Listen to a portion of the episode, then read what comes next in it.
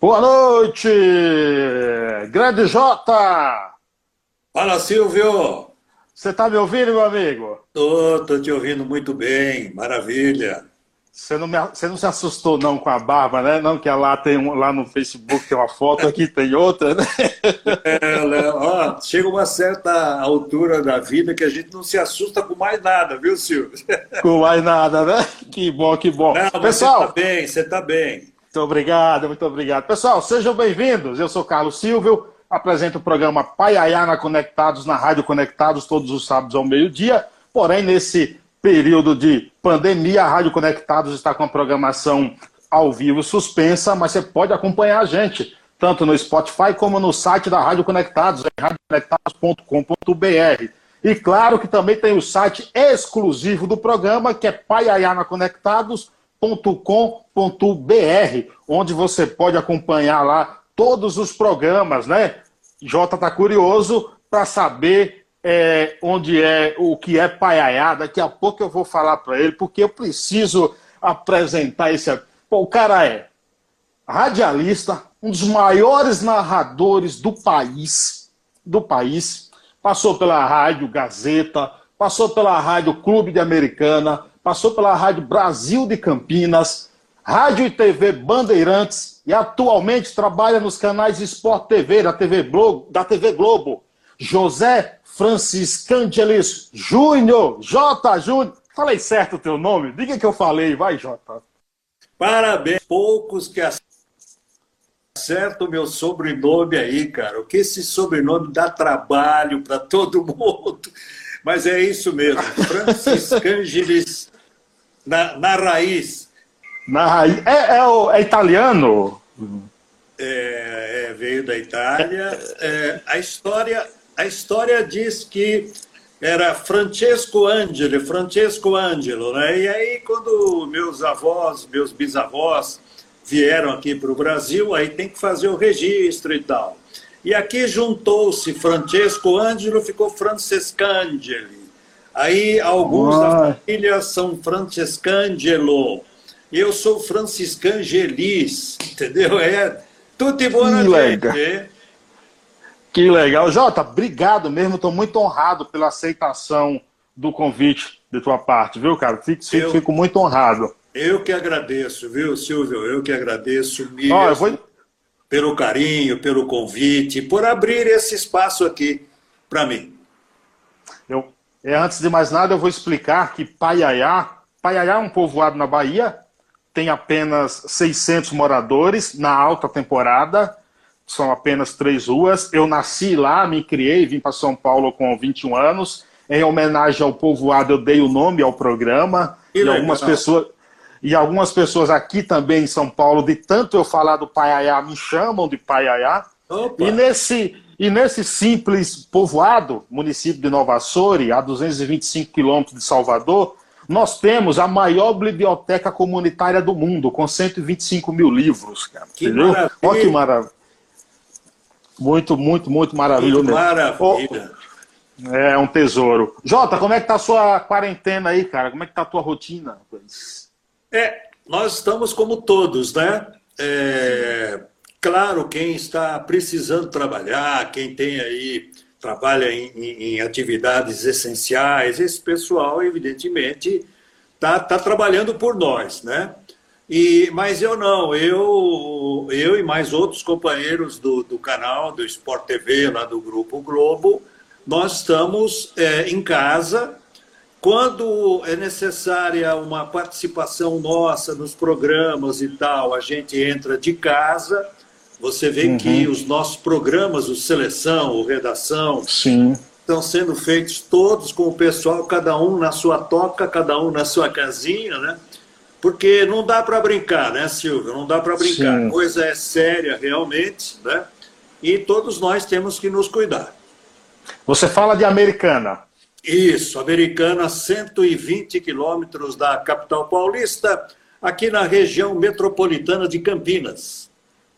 Lembro que uma vez eu mandei uma mensagem, eu mandei um convite para você fazer uma entrevista. Ele falou: rapaz, eu não saio de Americana, não. Nunca saiu daí. É, então, eu estou, eu estou trabalhando em São Paulo há 44 anos, né? desde quando eu fui para a Rádio e TV Gazeta em 76.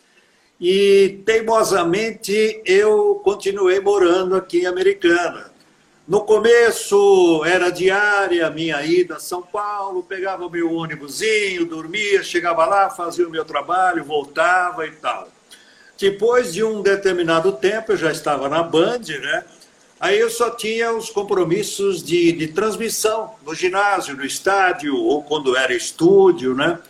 E aí então foi que eu acabei realmente decidindo ficar aqui em Americana e nunca houve também por parte dos patronais nenhuma exigência para que eu residisse em São Paulo, né? Então uhum. eu continuo aqui na terrinha, viu, Silvio? É, rapaz, eu conheço essa região aí, eu passo por aí de vez em quando, eu conheço muito essa região. Quantos anos de, de profissionalismo, quantos anos na comunicação esportiva já, ô, Jota? Eu comecei em 1969, quando o homem foi à Lua, né? 1969. Olha, que maravilha, marcante. E, eu tô nessa aí. Esse ano eu vou completar 51 anos, né? De rádio, jornal e televisão.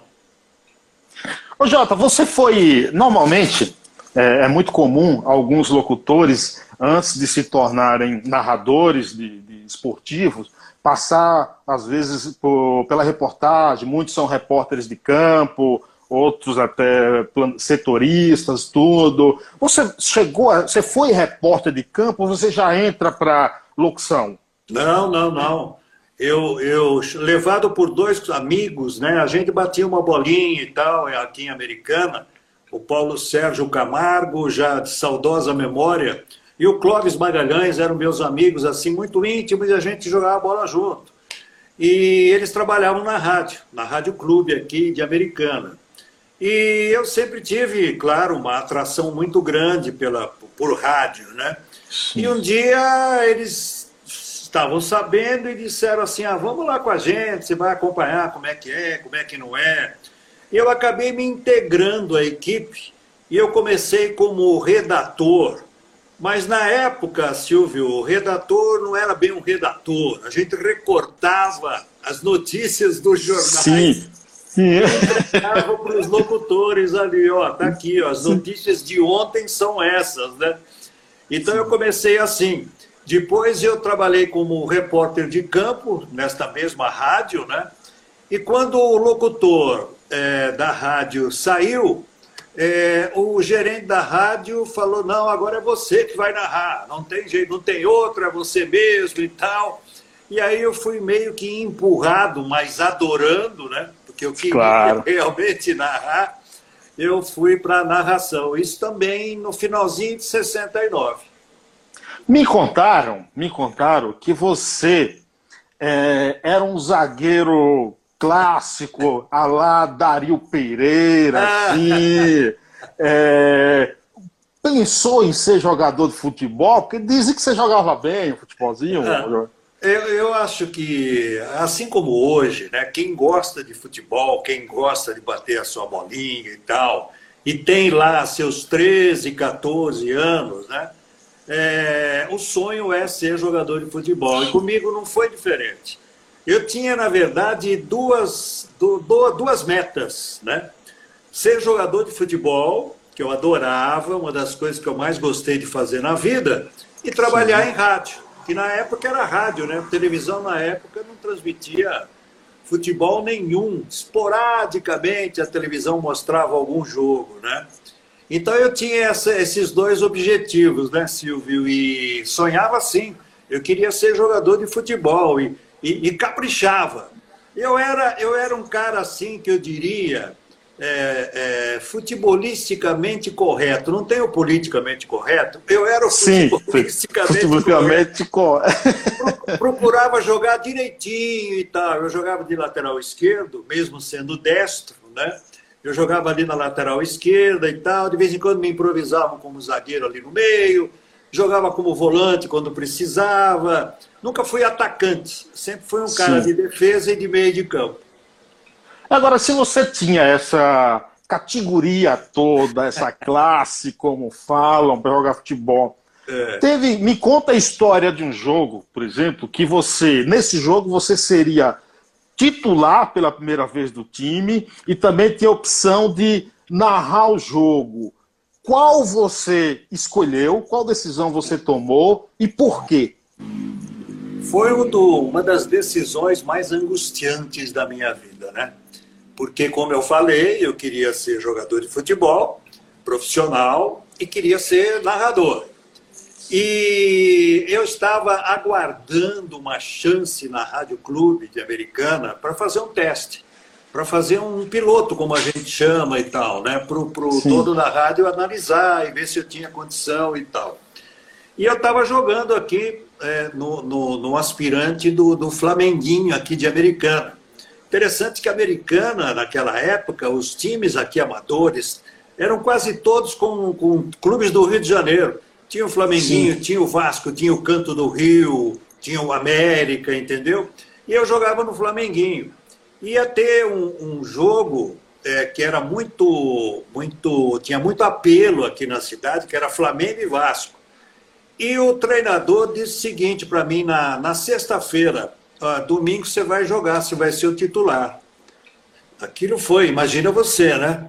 E, e, e eu recebi naquele mesmo dia um, um recado do, do, diretor da rádio dizendo o seguinte: eu preciso de você domingo para narrar esse jogo. Quer dizer, vou jogar ou vou narrar? Foi, foi terrível, foi muito difícil. Eu acabei optando por jogar. Né? Mesmo assim, mesmo assim, eu disse para o diretor da rádio: olha, aconteceu isso, isso, isso, o treinador está contando comigo. Você, a sua proposta chegou depois, eu não posso deixar Então eu acabei jogando e, e, não narrando aquele, aquele Flamengo e Vasco. É, você me contando essa história corrobora um pouco com a história que muitos jornalistas, eu já ouvi de alguns, por exemplo, é, falam a seu respeito do que você é o profissional que ninguém que ninguém odeia, que ninguém tem nenhuma ojeriza, que todo mundo gosta, que agrada todo mundo, que todo mundo te elogia. Isso é, também é fruto dessa ética que já vem desde o futebol amador também, quando você jogava. Olha, o, o Silvio, eu sempre procurei é, respeitar muito as pessoas e respeitar muito é, a hierarquia e as decisões das pessoas, por onde eu passei, né? profissionalmente ou não. Talvez isso é que tenha é, é, é, passado para as pessoas isso que você está colocando, sabe? É, claro que a gente não é unanimidade, ninguém é unanimidade, e sempre haverá alguma, alguma alguém que, ó, oh, não, esse cara aqui e tal. Mas eu nunca tive, assim, nesse, nesse aspecto, nenhum confronto, nenhum problema em relação a isso, entendeu? Tanto que as críticas que a gente recebe, isso é muito natural, é da vida, né? Eu respeito, desde que ela não seja agressiva, desde que ela não seja desrespeitosa, aí já é outro campo, né? Mas as críticas eu sempre recebi, sempre é, recebi com naturalidade. Por quê? Porque eu parto do princípio de que todo mundo tem o direito de fazer as suas observações, de criticar, e eu não sou perfeito. Então todos nós erramos, né? E eu sempre tratei muito bem a todos, procurei sempre tratar muito bem a todos. E felizmente no, no meio, né, rádio, jornal, televisão, eu sempre fui muito, sempre fui muito correspondido nesse aspecto de, de respeito mútuo, entendeu? Isso me deixa sempre muito feliz. Você falou dessa no início dessa paixão sua pelo rádio, de trabalhar no rádio. É, você passa quanto tempo no rádio e, durante esse tempo, você alguma vez imaginava ir para a TV, alcançar a TV, ou se manter ali no rádio? Não, a minha meta sempre foi o rádio. O rádio sempre foi a minha grande paixão. Né? A televisão surgiu é, quando eu estava na TV Gazeta, ali 76, 77, eu fiquei até 80 na Gazeta, né?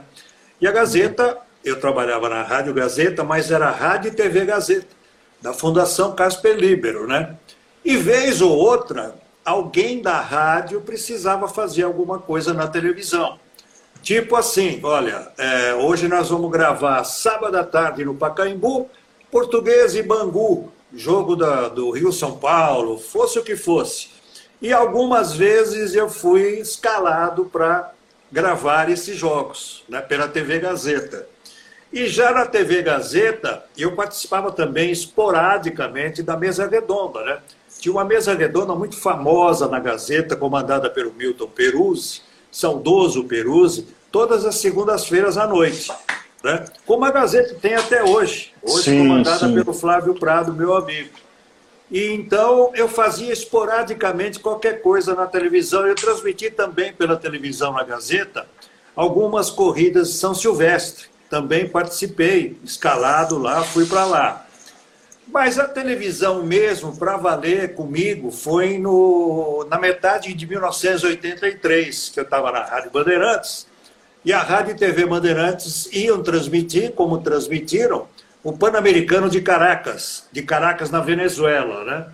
Então eu fui para fazer boletins e transmitir alguns jogos pela rádio, mas precisou que eu fizesse também alguma coisa na televisão. E aí houve uma, uma, um casamento, uma coincidência, de que o Luciano já tinha se acertado com a Bandeirantes para quando acabasse o contrato dele com a Record, ele ia para a Bandeirantes com o show do esporte a rede Bandeirantes tinha uma rede, é, a rede da Bandeirantes era fisicamente maior que a da Record, tinha abrangência nacional. E isso interessava muito a ele, a empresa dele, pelo aspecto comercial e de divulgação e claro. Então, depois desse Pan-Americano de Caracas, eu acabei sendo convidado pelo Luciano para integrar a equipe da televisão. E a partir dali, meados de 83, é que eu fiquei definitivamente na televisão. A mudança do rádio para a TV, é, como é que você encara aí a, a, mudança de linguagem? Porque, por exemplo, um narrador de rádio, ao narrar um jogo, ele precisa criar na cabeça do ouvinte todas as dimensões e locais do campo onde a bola está passando. Ele fala é, muito mais palavras na narração do jogo do que na TV. Como é que foi essa tua adaptação à, à linguagem, o, o Jota? Olha, demorou um pouco, viu, Silvio? Eu, eu esperava que isso fosse acontecer e o próprio Luciano me dizia, porque o Luciano também fez isso, né? E o Luciano era um narrador de rádio. E aí ele foi para a televisão, para a TV Globo, ali no início dos anos 70. Então o próprio Luciano me dizia: você vai ter aí um período em que você ainda vai misturar a linguagem. A linguagem do rádio, né, que não se aplica à televisão, na época não se aplicava, hoje está liberado, cada um tem o seu estilo, e hoje na televisão você pode até, é, em alguns jogos, ou dependendo de como você encara aí a sua, a, sua, a sua linha de transmissão, você pode até fazer uma transmissão como se estivesse no rádio. Claro. Mas eu me preocupava muito e sempre me preocupei com a televisão de não ser muito chato com, com o telespectador, de não poluir muito a imagem que ele está vendo. Eu sempre Sim. procurei pontuar, sempre procurei fazer as minhas colocações, as observações, dados, de uma maneira que não deixasse o telespectador é, aflito, afoito, né? Porque aí ele está vendo a imagem, ele quer saber alguma coisa da imagem e eu estou falando outra coisa e tal. Então eu sempre me policiei muito e demorou pelo menos acho que um ano por aí para que eu falasse, não, agora eu, eu, eu abracei a televisão, a linguagem televisiva, né, da narração, e agora eu estou me sentindo à vontade para seguir esse caminho, para seguir essa linha. Mais ou menos um ano, viu? Eu, eu, eu diria para que eu me desligasse do rádio e ficasse só com o foco televisão.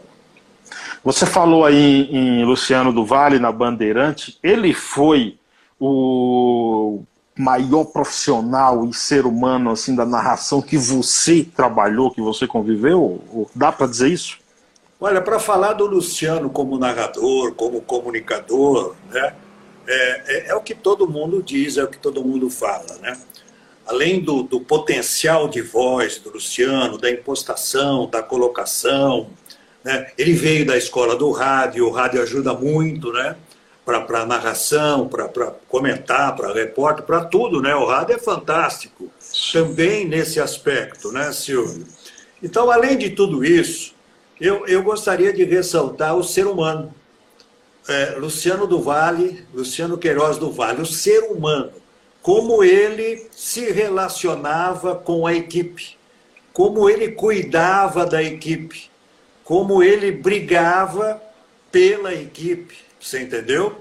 Ele me surpreendeu nesse aspecto exatamente por isso. Não como narrador, comunicador, que foi um monstro, mas a preocupação que ele tinha em tratar bem a equipe, em cuidar bem da equipe, em valorizar a equipe, foi algo extraordinário. Problemas surgiram, claro, no relacionamento humano, problemas sempre existirão. E ele contornava muito bem os problemas. Ele tinha muito jogo de cintura, sabe? Ele usava muito de uma psicologia muito boa, muito efetiva quando os problemas aconteciam. Então, isso me deixou realmente encantado. E sou suspeito para falar, Silvio, porque a nossa amizade já vinha desde quando ele estava na Globo e eu fazia Fórmula 1 pela Rádio Bandeirantes, que a gente se encontrava nas viagens, né? Então, o nosso relacionamento já era antigo, desde o começo dos anos 80. Mas é isso, cara. Ele tinha um coração maior do que. Monstro, monstro, monstro, realmente espetacular. No dia, no dia da morte dele, você estava em Porto Alegre para transmitir um jogo. Você recebe a notícia antes do jogo. Pensou ali, por um momento, não vou conseguir narrar? Porque você, você narrou, você narrou o jogo e você foi muito forte. Eu pensei sim. Oh, tanto que é, eu recebi um, um telefonema de um diretor nosso do Rio de Janeiro, me deixando totalmente à vontade se não quisesse transmitir o jogo, se não tivesse condições de transmitir o jogo. Né? E eu estava com o Belete na cabine. O Belete era o comentarista naquela oportunidade. E os meus amigos todos de retaguarda. Edival Marcus era o nosso coordenador, meu amigo de Band também estava no caminhão, pessoal da, da RBS que estava gerando as imagens, ia gerar as imagens, e o pessoal de retaguarda que entrava para falar comigo, entendeu? E eu, por alguns instantes, eu quase jogo a toalha, viu, Silvio? Quase que eu falo, olha, não vai dar para fazer não. Não sei é, é, é como é que eu vou é, me comportar, né? recebendo aquela notícia 45, 50 minutos antes da abertura. Mas aí eu olhei para o Belete, o Belete olhou para mim, fez assim, vamos em frente. Olha só que colega, que companheiro, né? Falei, Belete, você me ajuda, nós vamos. Claro, claro, vamos nessa e tal. E aí acabei fazendo aquela transmissão, né? 2014, no Beira Rio, primeira rodada, né? Rodada de abertura do Campeonato Brasileiro. Você você estava no tá no rádio, pensava em continuar no rádio, vai para a televisão, é, vai narrar jogo de futebol na televisão e aí de repente você está nos canais Globo. Também imaginava isso? Também foi uma decisão difícil, o Jota? Foi, tanto que eu tive duas oportunidades, Silvio, de trabalhar na Rede Globo. A primeira vez foi em 1989. É, o, o, Galvão Bueno, que sempre foi o meu, o meu amigo e padrinho, né? O Galvão é. falou: vamos trabalhar lá com a gente, vamos trabalhar, porque o Luiz Alfredo tinha saído da Globo para ir para o SBT, né? para transmitir a Copa de, de 90 pelo SBT. E abriu-se uma vaga. E o Galvão convenceu lá os diretores de que esse, eu seria o cara, né? Para substituir o Luiz Alfredo. Então eu tive esse convite em 89 e tive depois também, dois meses antes da Copa de 94. Eu também recebi um convite do Ciro José, né, que era o diretor, juntamente com o saudoso Marcos Mora, o Marquinhos Mora e também tive essa, essa oportunidade. Claro que Globo é Globo, não adianta a gente eh, discutir isso, né? não adianta. Ah, agora, o que me prendeu a Bandeirantes foi aquilo que eu estava comentando agora com todos vocês.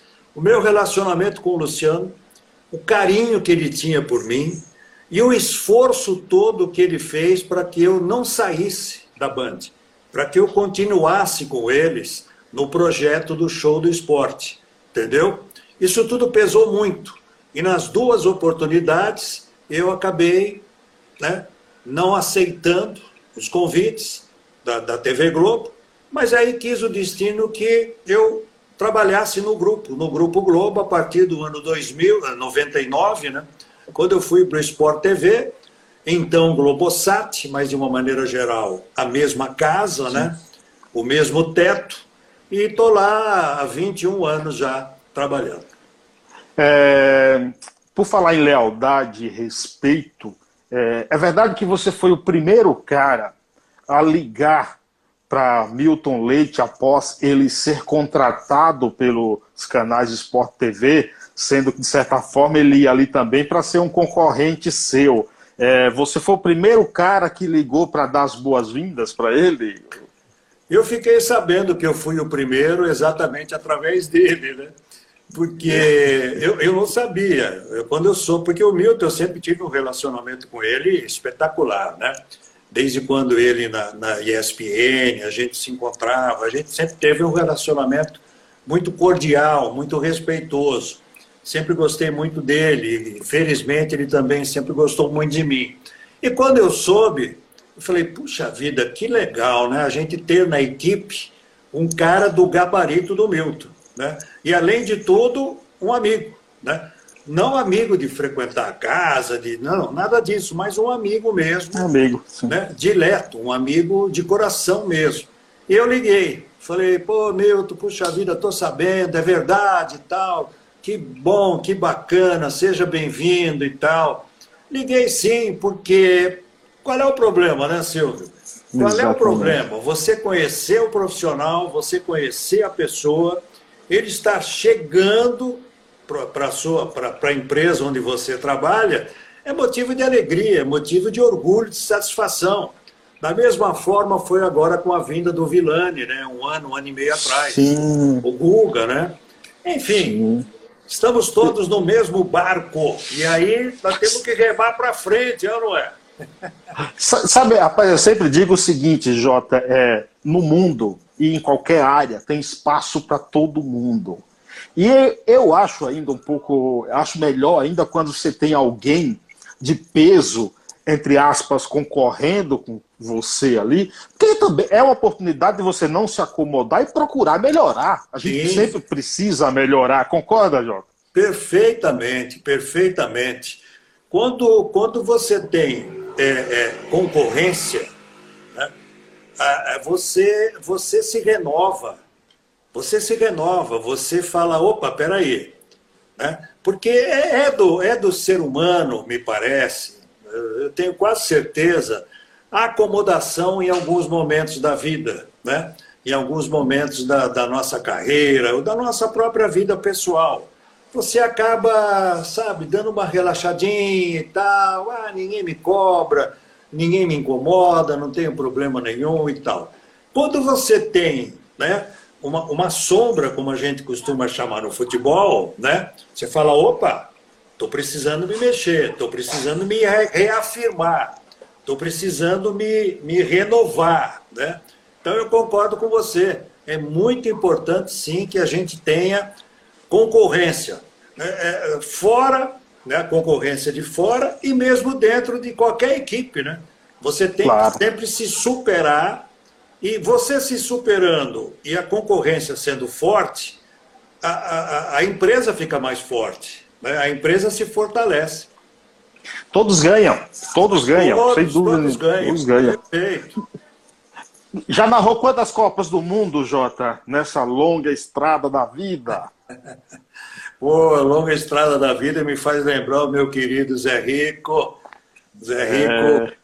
aqui em Americana, né? O Zé Rico é aqui do Sim. nosso pedaço, né? Americana. Da região. É. Zé Rico, a gente jogou bola junto. trabalhava na rádio aqui americana, de vez em quando ele aparecia ele no estúdio. Ele gostava, ele gostava do futebol, né? Oh, até um pouquinho antes dele, dele, dele subir, ele estava jogando a sua bolinha e tal, né? Oh. O Zoom, né? O querido Zoom, que saudade.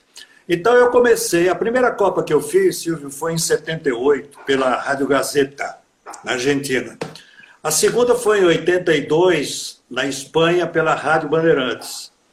Depois, 86, a partir de 86, já com a equipe do Luciano do Vale. 86 no México, 90 na Itália, 94 nos Estados Unidos e 98 na França. Né? A partir daí eu já estava, então, no, no Sport TV. 2002 eu, eu não trabalhei, eu não, não trabalhei na Copa de 2002. Aí 2006, 10, 14, 18 já não estando no local, né? fazendo o meu trabalho aqui de retaguarda junto com dezenas e dezenas de companheiros e aí trabalhando então nessas copas pelo Sport TV. Dessas copas aí, desses, dá para dizer uma, uma que você saiu decepcionado e outra que saiu orgulhoso de ter feito? Claro que narrar uma Copa é um orgulho toda, mas tem aquela, eu acho que você sai com um gosto a mais, tem algo que dá uma pimenta. Como eu sou baiano, eu falo muito de pimenta, né? Então dá uma pimenta. eu gosto, eu gosto. Gosto? Opa, tem uma boa aqui, viu? Opa, manda para mim. Mas, Silvio, é, a primeira é sempre a primeira, né? A primeira Copa do Mundo é aquela que te impacta, né? A gente como, como profissional. Acho que da mesma forma para quem é jogador, para quem é treinador, para o massagista, para o roupeiro, seja lá quem for, né? Então a Copa da Argentina foi, foi notável, marcante para mim. Por quê? Porque até então eu vinha ouvindo as Copas e assistindo né, pela televisão, né? Pelo rádio a partir de 58, 58, 62, 66. E depois pela televisão 70, 74, né? Assistindo pela televisão. Em 78, então, eu tive a oportunidade de trabalhar pela Rádio Gazeta lá na Argentina. Então, essa realmente foi inesquecível, inesquecível. E com outro detalhe, é, a decisão do terceiro lugar na Copa da Argentina, Brasil e Itália, né? É, eu tive a oportunidade de narrar, entendeu? José Italiano era o nosso titular, saudoso José Italiano, ia transmitir como transmitiu a decisão e o Roberto Petri, que era o meu diretor, me escalou para fazer o Brasil-Itália.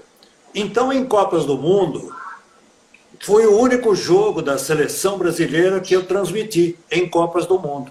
Foi esse Brasil-Itália que o Brasil ganhou 2 a 1 e ficou com a terceira colocação na Copa da, da Argentina. Né? E a frustração foi aquela de 82, né? Foi aquela de 82 nem Timaço tanto, de tele, né? Pois é, então, nem tanto pelo nosso trabalho, que o nosso trabalho pela Rádio Bandeirantes lá foi espetacular, foi premiado, teve grande audiência, foi espetacular. Mas tudo que aconteceu naquela Copa, né? Aquele Brasil-Itália também, né? Só que com Paulo Rossi. E aquilo, aquela foi uma das maiores decepções, realmente, saindo de uma Copa do Mundo para voltar para casa. Uma curiosidade particular, rapaz. Eu, outro dia estava assistindo uma entrevista do grande Zé Silvério é, e perguntaram para ele quantos gols ele já narrou. E eu tenho essa curiosidade de saber. Eu espero que você me responda. J. Júnior, José Francis Angeles Júnior, Sim. Quantos gols você já narrou? Eu preciso dessa resposta. Deixa eu dar um alô aqui para o Ricardo, meu filho, que está colocando ali sobre a Copa de 78, que ele tem a fita cassete do jogo Brasil-Itália. É. Que maravilha! O Ricardo ele tem várias fitas que o meu irmão Pedro, saudoso Pedrão, gravava, né? Para depois eu ouvir, fazer laboratório e tal. E as fitas estão agora com o meu querido Ricardo, meu filho, meu filho do meio, né? Então ele mandou um recado ali. Obrigado, Ricardo. É. é, é, você sabe que alguns colegas, eles têm, eu vou citar um deles, o Silvio Luiz. Silvio Luiz, ele hum. tem tudo anotado de é todos mesmo? os jogos que ele fez.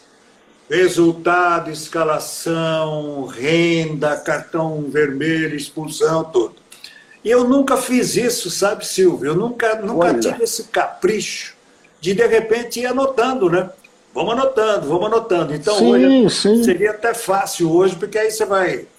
Se bem que 51 anos a maquininha ia, ia pirar, né? A maquininha de somar, né? Mas eu nunca tive esse trabalho e nem tenho ideia de quantos gols eu possa ter narrado no rádio e na televisão. Vou ficar devendo essa para você. Alguém um dia vai ter que me responder é. isso, assim, com o número exato. É porque eu acho, eu acho, assim, eu acho o grito do gol, o grito do gol, algo assim, mágico, assim, é. né? aquela emoção do gol. E, e, eu acho que isso tem que estar. Tá, quantos gritos eu já dei, de preferência que o cara marque também, ó. É, no início da carreira eu gritava com 15 segundos, depois com 12 sim, segundos. Sim. E vou te contar uma coisa: quando a gente trabalhava na Rádio Gazeta, nós, os narradores, nós fizemos um concurso ali interno, né? Para ver quem gritava o gol mais longo. Olha só. É, nós tínhamos lá o José Desidério, o Vanderlei Ribeiro, o Roberto Leite, Oswaldo Maciel. E a gente tinha um concurso lá. Vamos ver quem grita o gol mais longo. Né? E o nosso, o nosso operador lá na época, ele, ele chegava na, na segunda-feira e falava: Olha, o ganhador do fim de semana foi o Fulano. Ele gritou 32 segundos, 33, 35, entendeu? Mas, mas, mas eu nunca ganhei esse concurso, não. Não. É. Que, que maravilha. Ô, Ô, Jota, deixa eu ver aqui o pessoal que está perguntando. Deixa eu ver se tem perguntas aqui também. Peraí, deixa eu voltar aqui. Deixa eu voltar aqui. Marileide entrou aqui. Ana Júlia, Adriano. Tinha mensagens aqui. É, Cacá. Cacá diz aqui, grande J. Júnior. Quem mais aqui? Google Oliveira. Google Oliveira. Google Oliveira trabalha na Rádio Conectados lá comigo. Ele Opa. diz: sou um grande fã do J. Júnior. Muito Pede obrigado, ele... Guga. É, ele pediu para você mandar um abraço, abraço mandado.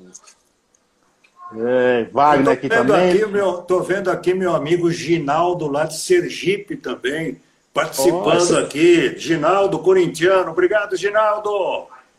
Tem um defeito, é corintiano. O Sergipe é ali perto da Bahia também. É. Luiz Ramalho tá aqui. Deixa eu ver quem mais. Tarcísio Santos. Deixa eu ver se tem mais mensagem. Diogo Almeida. É...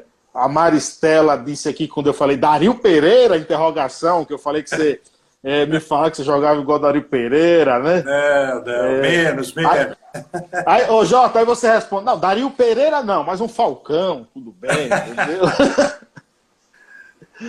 é, do grande narrador, cadê que mais? Maristela diz, ainda vou conhecer esse primo pessoalmente. Olha, ah, Maristela Picone, exatamente, ela, é, ela é minha prima, ela mora aqui em Nova Odessa, aqui pertinho de Americana. Do lado? É do lado ali, vizinhos. É, Beijo, Maristela. É, a Luísa Merlin disse: ainda bem que você veredou para a narração esportiva. É, ela deve estar tá lá falando que a gente estava comentando sobre jogar futebol e tudo. É. O Ro, Rodrigo Franciscangelis, eu não erro esse nome mais, não, rapaz. Esse é meu filho, Rodrigo, é outro filho. Falei do Ricardo, esse é o Rodrigo, jornalista, né? que trabalha ah, com o Roberto Cabrini lá no Conexão Repórter no SBT. Algum é, deles é narrador? Algum deles enveredou aí para narração? Quem tentou e estava indo bem, o meu filho mais novo, o Rafael. O Rafael fez algumas narrações aqui por uma TV comunitária aqui da, da cidade e estava indo muito bem, sabe? Mas aí a TV parou de transmitir, não teve mais transmissão, não teve mais gravação. Mas ele estava no caminho certo, viu? O Rafa acho que acho que ia virar, viu? Oh, que legal, que legal. É, o pessoal Cassino, jornalista, diz aqui, mestre J, um abraço, é tão bom vê-lo por aqui. Obrigado. É, o Rodrigo aqui dizendo que esse cara é meu ídolo. É, não só seu, não, viu, Rodrigo? De muita gente aí também. Muito obrigado. Muito obrigado. Alexandre diz: J. Júnior é o melhor narrador da TV brasileira, com toda certeza. Obrigado, Alexandre. É, Débora diz aqui: J sempre foi ético. É um orgulho para a nossa cidade americana. Mais uma americanense, Débora. Obrigado, querida. Você recebeu um título aí, né? Muito gracioso da cidade aí, não foi, Jota? É, eu, eu como eu sou nascido em Americana, nascido, criado e envelhecido aqui em Americana. eu, Tem eu muita recebi, lenha para queimar. eu recebi o título de cidadão emérito, né? É, quando o cara não nasce na cidade, ele recebe o título de cidadão e tal, mas quando nasce na cidade é emérito, né? E eu tive a grande honra de receber, sim, isso já faz uns 12, 13 anos aproximadamente, que me deixou muito envaidecido, me deixou muito feliz. O Rodrigo, lá de Alagoinhas, Bahia, diz aqui: boa noite. Como o senhor analisa a rádio esportiva em tempos de ascensão das redes sociais? Sua voz marcou suas transmissões nos anos 90, em tempos de grandes clássicos paulista. Obrigado, Rodrigo. É, o rádio é, o rádio está cada vez mais forte. É evidente que o rádio ele está cada vez mais forte, principalmente nos tempos de hoje. Eu vi uma pesquisa ontem, eu acho que foi em Belo Horizonte, Silvio, se eu não estou enganado. Eu vi uma pesquisa que agora, durante a pandemia, agora com, com o nosso confinamento, subiu, cresceu assustadoramente a audiência do rádio. Né? Então, o que eu sempre digo é o seguinte: o rádio não vai morrer nunca, por quê? Porque o rádio é comunicação e a comunicação Sim. não morre. O que vai desaparecer com o tempo, não sei quanto tempo, é o aparelhinho do rádio. Aquele radinho que você compra lá na loja, sim, tal, sim, sim, sim. Né? Porque o rádio hoje, você viu o rádio em algum lugar. E agora com essa vantagem, você não ouve o rádio apenas no, no, no aparelhinho, no radinho, né? E outra coisa, hoje as rádios estão no planeta. Né? Hoje, uma emissora de rádio hoje pode ser ouvida na Lituânia, Afeganistão, ela pode ser sintonizada em qualquer parte do mundo. Então veja o potencial do rádio. Né? O que falta agora é o rádio ser mais valorizado pelo mercado publicitário. Né?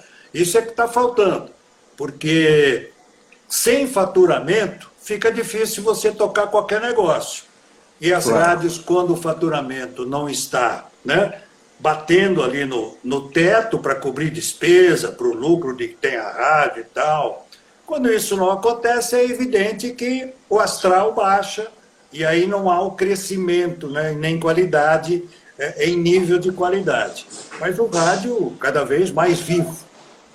Concordo plenamente, concordo é, a Dimas Zaya, Dimas Zaya, diz aqui... Ah, o Dimas, quem, o Dimas. Dimas, é, ele diz assim, quem, é, quem lembra, se você, Jota, do estádio Vitório Escuro, é, estava o quê? Narrando o escuro, é isso que ele quer dizer? Senhor? Não, não, não, não. O, o estádio Vitório Escuro é o, o, um estádio, o primeiro estádio que eu, pelo menos, conhecia aqui na cidade, que tinha arquibancada que tinha lugar para o cara sentar, com cimento, tudo bonitinho ali, né?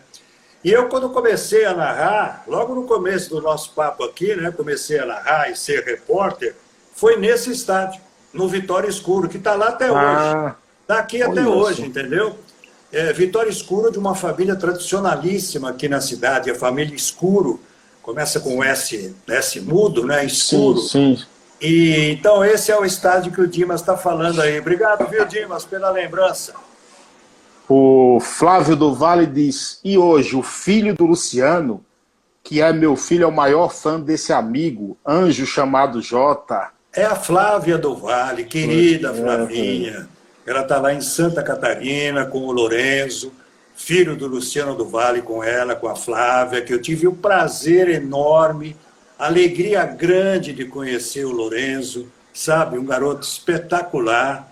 E de vez em quando eu estou mandando umas mensagens para a Flavinha para ela repassar para o Lorenzo. O Lorenzo responde. Muito que legal. legal. Beijo para você, Flávio, e também para o Lourenço, viu? Adoro vocês. O Edson diz abraço ao grande amigo J. Edson Ardito. Ô, Edson Ardito.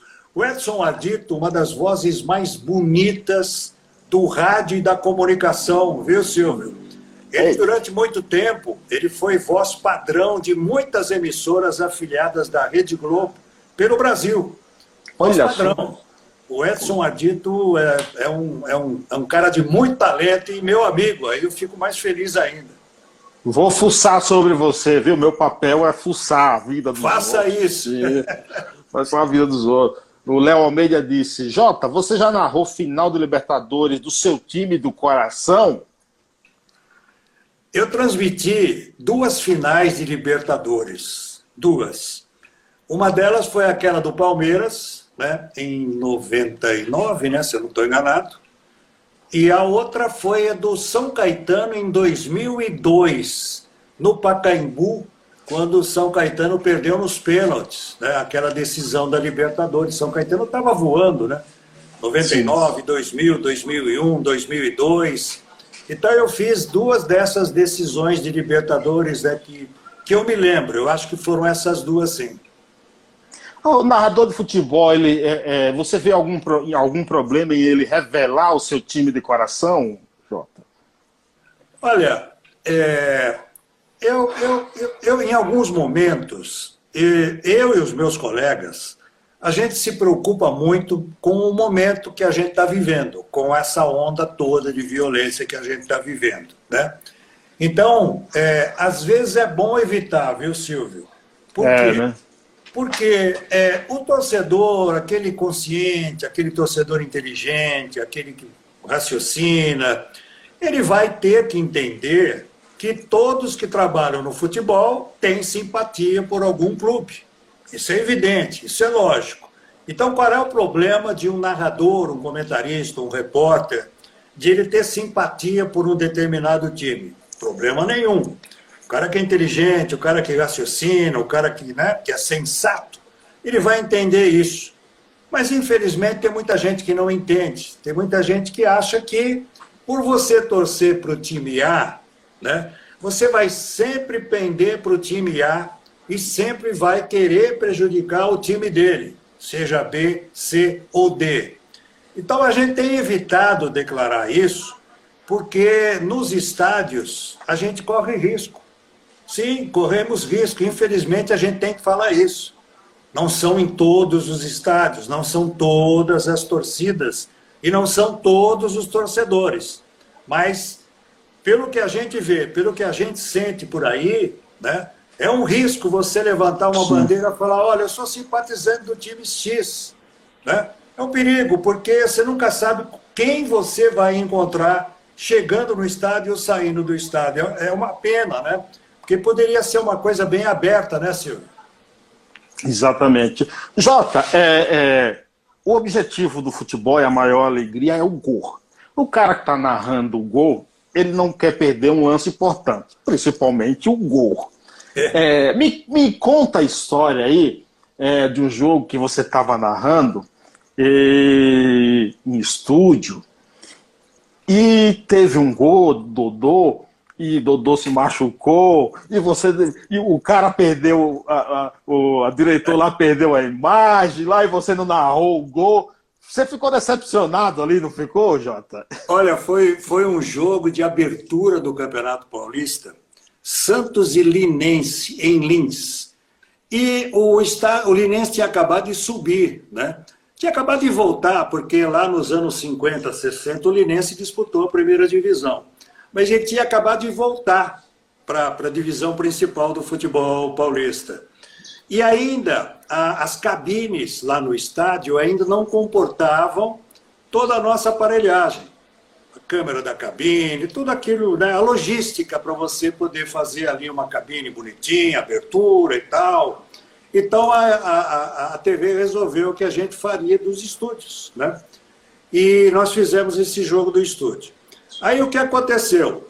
É, o Dodô entrou na área, vamos tentar me lembrar bem do lance aqui. O Dodô entrou no gol aqui da esquerda, jogava no Santos, claro, entrou e tal, bateu, não ficou claro se a bola tinha entrado ou não. E o cara que foi dividir com ele acabou chegando firme, junto com Sim. ele, e ele caiu né, de uma maneira que falou: Meu Deus do céu, quebrou alguma coisa ali do Dodô, porque a coisa foi feia realmente. E como a coisa foi feia, é, logo depois que ele chutou, né, e não ficou claro se a bola tinha entrado ou não, tá. a câmera fechou nele. O cara fechou nele e falou: opa, alguma coisa grave aconteceu com o Dodô. E aí nós ficamos, eu estava com o Carlos Eduardo Lino nessa transmissão, nosso comentarista. E aí eu olhei para ele, ele olhou para mim, nós olhamos um para o outro, foi gol, não foi gol, a bola entrou, a bola não entrou, tal. E a bola tinha entrado, e tinha sido gol, que o Dodô nem comemorou porque ele estava lá, estribuchando lá no sim, chão. Sim, sim. Então esse lance realmente aconteceu é, quando o Linense voltou para a primeira divisão do campeonato. A torcida do Linense estava te esperando fora do estádio, viu? É.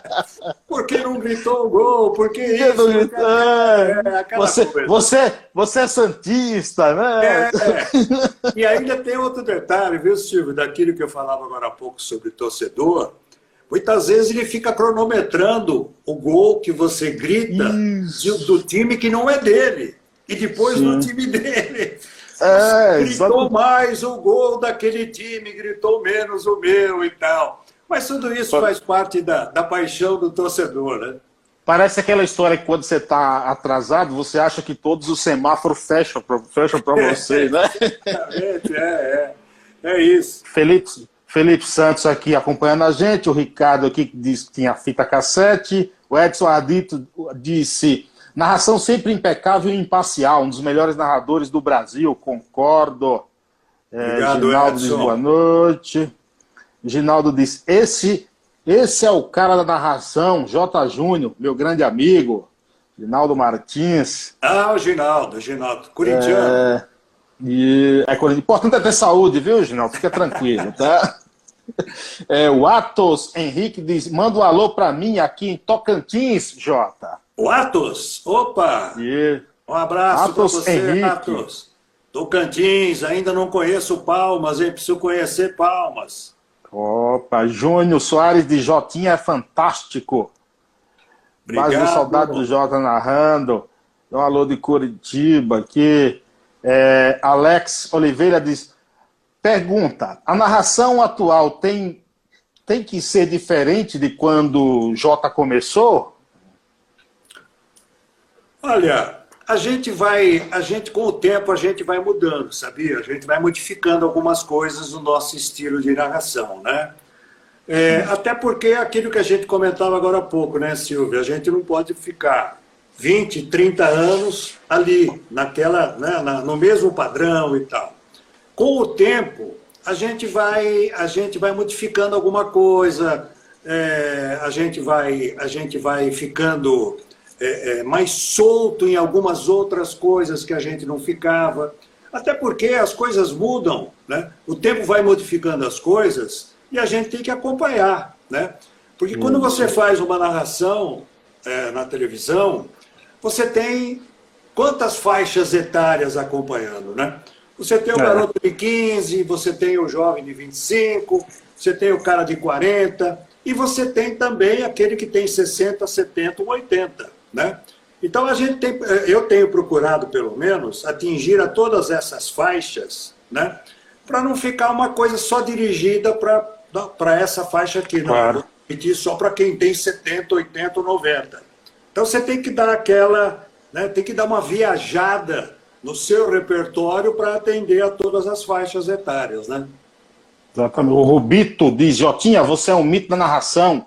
Abraços de, desde Santiago do Chile acompanhando a gente. Opa! Jota, para encerrar aqui, eu tava fuçando no, no, no, YouTube, essas coisas da vida, e vi uma, uma imitação, o cara te imitando, ele narrando o jogo Criciúma e Real Madrid, em que o jogador do Criciúma fazia um, um gol no Real Madrid, no Courtois, assim, achei fantástico, assim, a, a, é, eu, eu recebi, eu recebi essa... Recebeu isso aí? Recebeu? Eu recebi, eu achei, achei espetacular. como a gente tem, como tem gente talentosa nesse nosso Brasil, graças a Deus, né?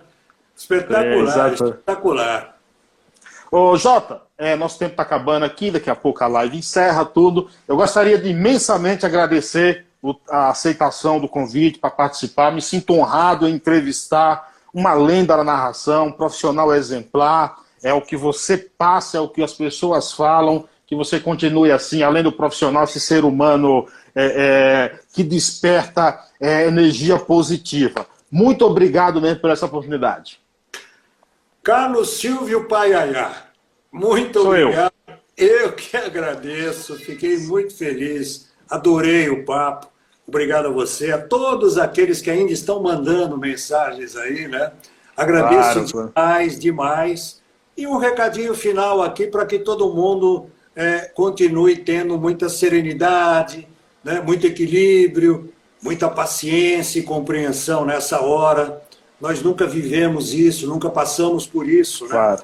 É algo muito novo e, e muito forte para nós. Mas a gente está enfrentando, a gente está indo em frente. Ninguém vai jogar a toalha, não. Vamos continuar combatendo o coronavírus e vamos continuar acreditando. Esperança né, e fé. É isso que a gente tem que botar na nossa cartolina, no nosso e abrir assim para todo mundo ler. Muito obrigado, meu amigo. Obrigado, Jota. Sucesso. Obrigado a todos que nos acompanharam até agora também. Grande abraço. Felicidades.